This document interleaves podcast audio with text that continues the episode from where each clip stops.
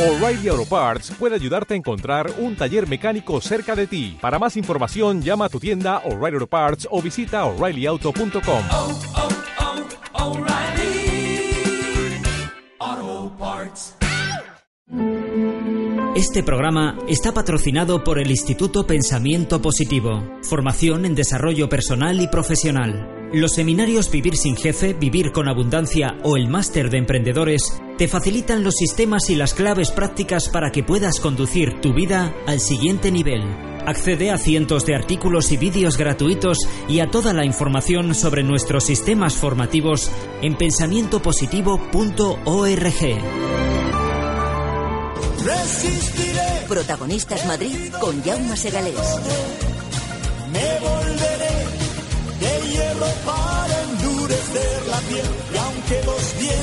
de la vida soplen, Ahí está el dúo dinámico. soy como el junco que se dobla, pero siempre Y aquí está nuestro coach. Resistiré para seguir viviendo. Sergio Fernández, buenas tardes. Buenas tardes, Jauma, ¿cómo estamos? Bien, bien, bien, bien. Me gusta eso de resistiré y luego lo que me, me frapó leer en el mail tuyo la resiliencia. Dije, ¿qué? ¿Cómo? ¿Cuál?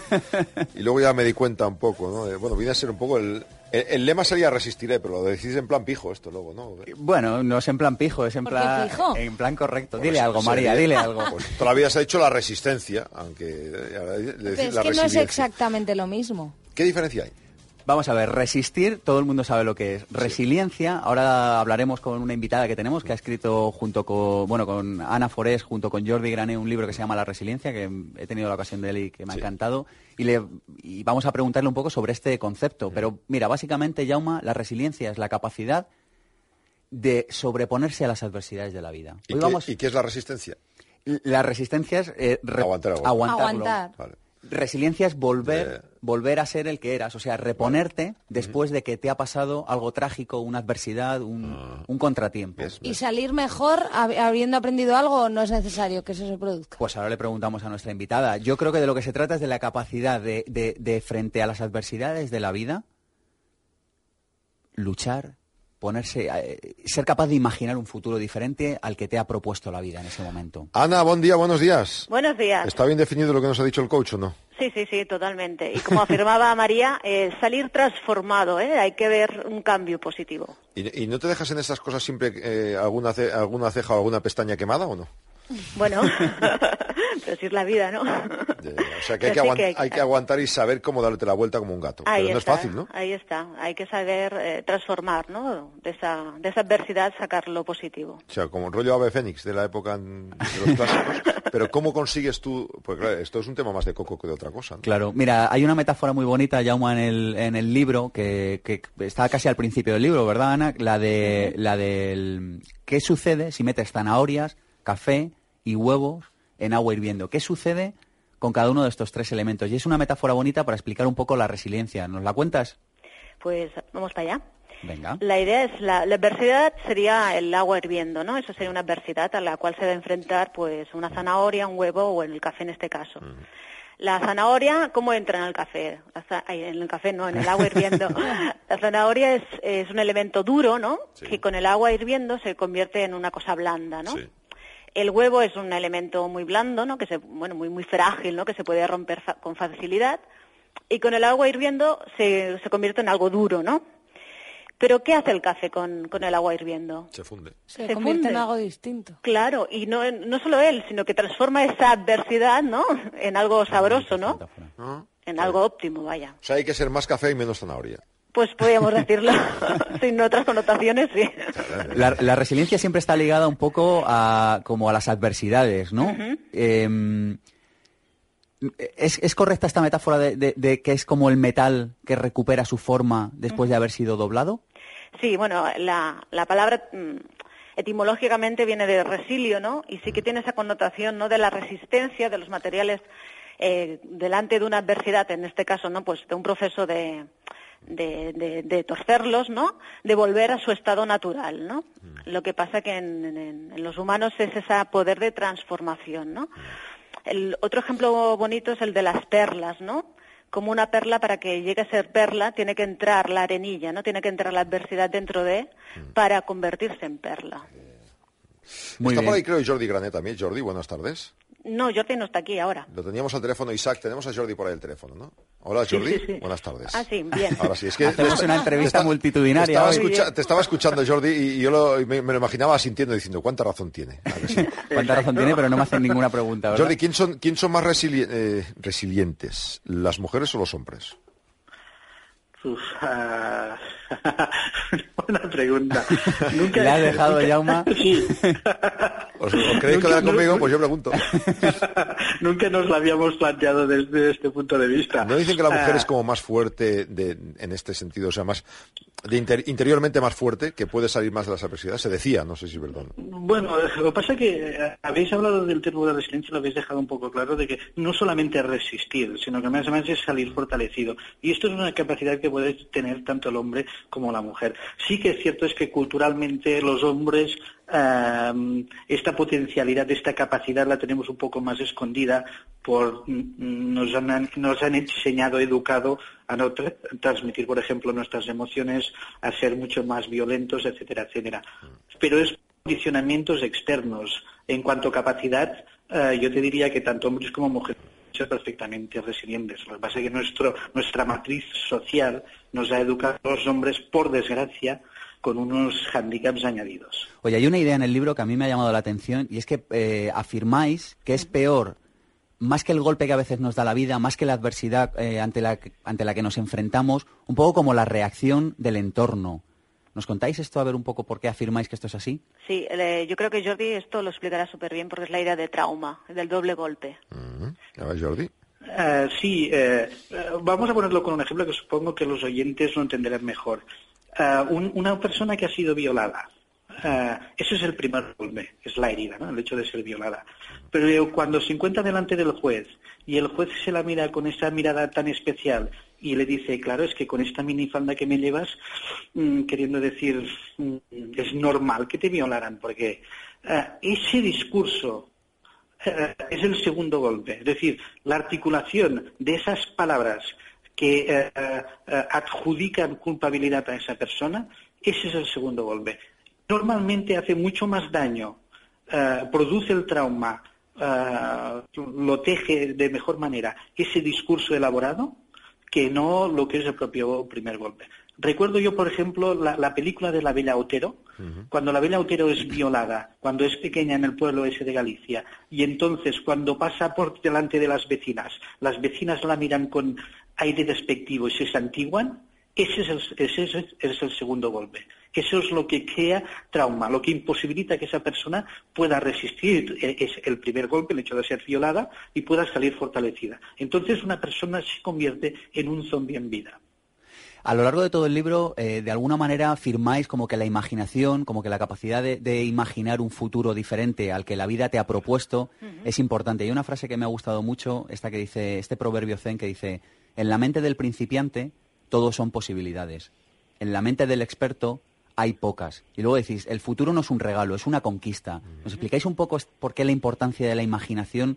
¿Por qué la- la- en la mente del principiante todo son posibilidades? Sí, nosotros también eh, cogemos la idea del primer libro que fue traducido aquí a España, que es eh, la resiliencia sería el realismo de la esperanza. El realismo, o sea, es, hay que aceptar, ¿no? Pues la violación, el accidente que te ha dejado tetra- tetrapléjico, ¿no? Cualquier situación adversa, pero pero es un canto de esperanza, es un canto de posibilidad, es un canto de construcción de, ¿no? O sea, como decía Jordi, pues otro ejemplo, pues eso, ¿no? Una persona que tiene un accidente y se ha quedado tetrapléjica puede decidir, pues ahora me victimizo, ¿no? Pobre de mí, ¿no? Ya no puedo ser, ya no puedo, ya no puedo, o puede decir, no, no, a ver, esto es lo que hay, pero yo voy a decidir, pues eh, cruzaré el, el estrecho de Gibraltar, o esto es lo que hay y voy a ganar el tour, ¿no? Esto es lo que hay y voy a, ¿no? Yo decido lo que quiero hacer con mi vida, ¿no? A pesar de esa adversidad. Decir, dime, adelante, dime. hay- hay como dos maneras de hacer frente a, a estas incertidumbres. Una es la serendipia, que me encantará que nos expliquéis para los oyentes que no sepan lo que es. ¿Qué, Hombre, signi- de la película yo creo que muchos igual... qué- qué- qué- qué es esto de la serendipia y qué es lo del efecto Pigmalión? Que me parece clave eh, tener estas, o sea, conocer estos dos conceptos para todos aquellos oyentes que estén ahora, eh, bueno, pues en el proceso de superar una adversidad, en el proceso de superar un trauma. ¿Qué es la serendipia? Jordi. Bueno, las dos ideas remiten a lo mismo, el hecho de que el cambio personal es posible. Nos han enseñado una psicología muy barata y muy simple, que nos dice que las personas somos mm, con pequeños matrices iguales a lo largo de todo el tiempo. Y eso no es cierto, sino que somos eh, ejes de posibilidades, podemos cambiar con el tiempo.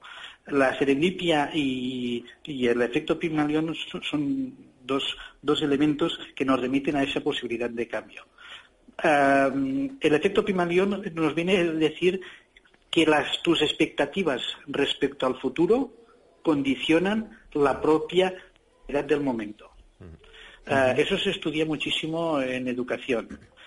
Si tú piensas, un, ejemplo muy claro, eh, tú coges un, grupo de alumnos y se lo das a tres profesores, es una investigación que se ha hecho real, Eh, les dices, eh, echas al azar, los, alumnos son escogidos al azar, y le dices a un profesor, tienes los mejores, a otro tienes los mediocres y a la otro tienes los más malos, la tendencia de las notas de los alumnos vienen a confirmar las expectativas. Es decir, los buenos tenderán a sacar mejores notas, los mediocres mediocres y los malos ah, malas notas. Es decir, las expectativas del futuro te condicionan la realidad del presente. Eso quiere decir que tú puedes forjar el cambio de ti mismo. Eh, serendipia es un proceso ah, basta- bastante pare- parecido. Quiere decir que hay que aprovechar todas las oportunidades que te dan los momentos. Eh, hay una típica frase que dice, eh, cualquier problema es una oportunidad. Eso es serendipia. Oye, Ana, eh, bueno, los dos si queréis, eh, ya sé que el decálogo entero no lo vamos a contar, pero sí, a- algunos, algunos caminos de estos que eh, ponéis en el libro para desarrollar la resiliencia. Algunas propuestas, ¿no? Sí. Claro, ¿cómo podemos nosotros cultivar esa resiliencia? Ah. A ver, eh, una de las bases eh, sería, por ejemplo, el, el encontrar el sentido, el sentido a la vida, ¿no? Eh, remitiéndonos a Víctor Frankl, ¿no? En El hombre en busca del sentido, esto sería una de las bases. Cuando alguien tiene un porqué, eh, puede superar cualquier cómo. ¿Eh? Esa es una de las bases. Otra de las bases sería el humor, el sentido del humor tan abandonado hoy en día, ¿no? Que parece que, que si somos, si tenemos sentido del humor es que no somos serios y si no somos serios ya no, ya no somos formales, ¿no? Pues esta sería otra de las bases. Pero de ahí, bueno, habría muchos otros factores ¿eh? que estuvieran interviniendo. Oye, ¿y qué es mejor? ¿Mirar hacia, hacia las virtudes que una persona tiene para, para ver cómo puede salir del golpe o analizar las causas de los problemas? Porque yo creo que muchas veces cuando tenemos problemas tenemos como una especie de tendencia a preguntarnos por qué. Es una especie como de, de cosa, no sé si ancestral Sí. o aprendida, pero te pasa algo y dices, ¿y por, qué a mí? Pues, correcto, ¿por qué a mí? Sí, sí. Pero ¿qué es mejor? eh, ¿Preguntarse por qué a mí o ver un poco, eh, mirar hacia el futuro? O las Sí. dos, no lo sé. Eh, Estamos muy metidos. Mira, ayer fue la- eh, 50 años de la NASA y uno de sus hitos es el famoso Houston, we have a problem. Ah, Houston, tenemos un problema. Eso es cómo nos han educado. Nos han, nos han educado a hablar siempre a partir, para hacer muchas cosas desde problemas. La resiliencia lo que nos dice y nos aconseja es que esta es una parte de la realidad que está. Es decir, no somos unos happy flowers que ahora vamos a decir los problemas no existen, los problemas están, no somos teletubbies.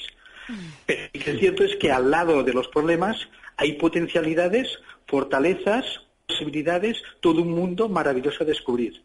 La resiliencia lo que nos dice es que es mucho mejor para ser feliz focalizar, mm, pivotar nuestra construcción de nuestra personalidad a través de las fortalezas, potencialidades, posibilidades, etcétera, etcétera. Que no tanto ir a buscar las causas de los problemas. Ya. Decís en el libro, lo que resistes, persiste. Lo que aceptas, te transforma. Contadnos esto. Sí, esta es una célebre frase de Uriol Pujol Burutau, que es un, un jesuita que se convirtió al budismo, y la idea es esa. Si no aceptas, ¿no? Como primer paso, ¿no? Si no ves la realidad, no puedes transformarla. A partir de, de la aceptación de esa realidad es cuando tú puedes construir futuro, ¿eh? A partir de ahí sí que puedes eh, tirar adelante. Pues nos quedamos con esto, ¿no? Jaume María. Efectivamente, ese es el gran titular. O uno de los grandes, porque en el libro este está lleno de datos interesantes. Crecer desde la adversidad es el subtítulo de este libro, La resiliencia, escrito por Ana Forés y Jordi Granell, editado por Plataforma Actual. Ana y Jordi, muchas gracias a los dos. Muchas gracias. Muchas gracias. Gracias. Bueno, y repasando en tu blog, eh, ya saben ustedes que en developia.es, pues lo que hace el coach aquí en la radio se lo hace a nivel personal a ustedes, a centenares de personas. Dice en su blog personal, que está dentro de developia.es, ahí lo puede consultar. Bueno, pues dice, hoy he tenido ya sesiones de coaching, tal, se debe hinchar el tío ahí a atender a gente con problemas. Y le dice a un tío, que podría ser bien yo, porque María no le hace falta esto. Dice, si quieres ligar con una mujer en una fiesta, lo único que puedes y debes hacer es acercarte a hablar con ella de la mejor manera posible, educada, simpática y respetuosa. Si la chica, la otra persona, decide o no ligar contigo, no depende solo de ti. Lo que sí que depende es que tú lo hagas lo mejor que puedes, sepas y te apetezca. Pero bueno, Jauma, Con tú que te dedicas a investigar es mi blog todas las mañanas. Me gusta, me gusta el tema. Lo- la pregunta mía es, si fuera al revés, ya no están así, porque no depende tanto de nosotros, depende de ellas. Si te viene la chica, dices, pues, Claro, pero pues si, tú normalmente nunca, sí, normalmente sí. si tú nunca te acercas, Jaume, nunca lo sabrás. De lo que se trata es de jugar bien, que es un poco lo que trataba de explicar con Ya, este ya, post ya. en el blog. Y eso es que me llevo siempre el agua a mi molino. ¿eh?